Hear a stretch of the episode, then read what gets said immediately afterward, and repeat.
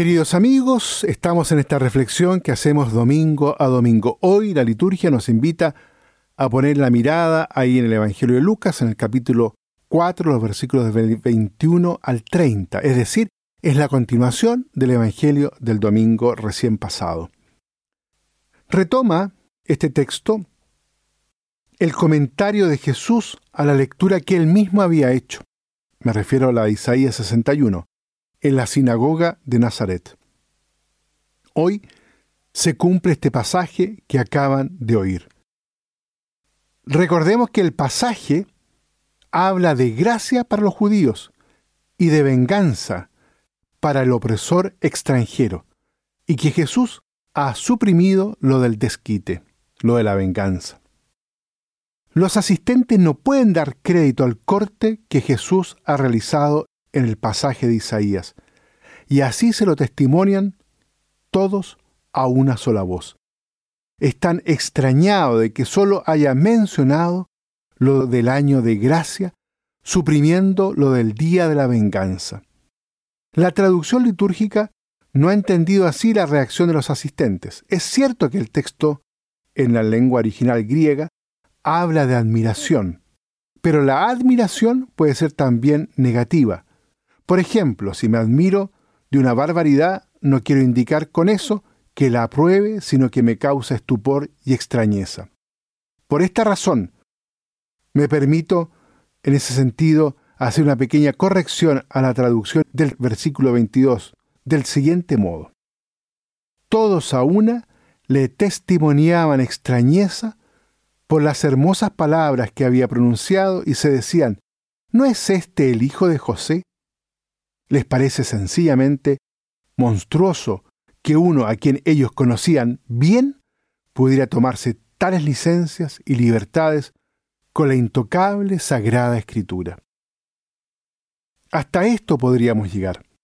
La respuesta de Jesús a esta reacción de sus contemporáneos se centra en hacerles ver que la lectura que Él ha hecho tiene su origen y razón de ser en la propia Sagrada Escritura que ellos parecen conocer tan bien.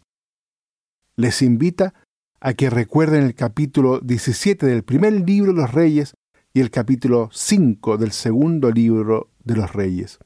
En el primer caso, se trata de la acción de una mujer libanesa. En el segundo caso, un general sirio. Líbano y Siria. Casi nada.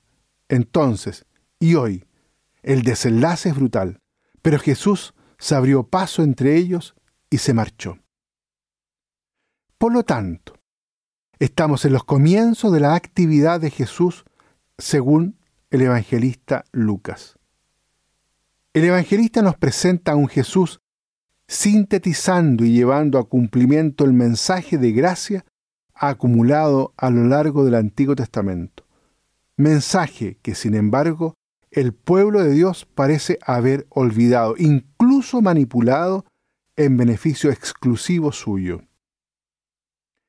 El viento del Espíritu, queridos amigos, sopla fuerte en la obra de Lucas, ya desde los comienzos de este Evangelio.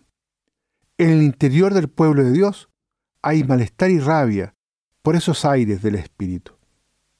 Estaríamos nosotros un poco desenfocados si aplicáramos al texto de hoy una lente racial.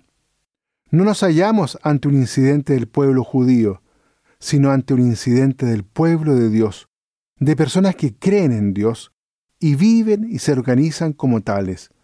No es cuestión de raza, sino de armazón mental, humano y religioso. Armazón mental hecho de conciencia de superioridad, méritos y derechos adquiridos y exigidos. Su resultado o consecuencia son la miopía, la cerrazón y el sentirse exclusivos.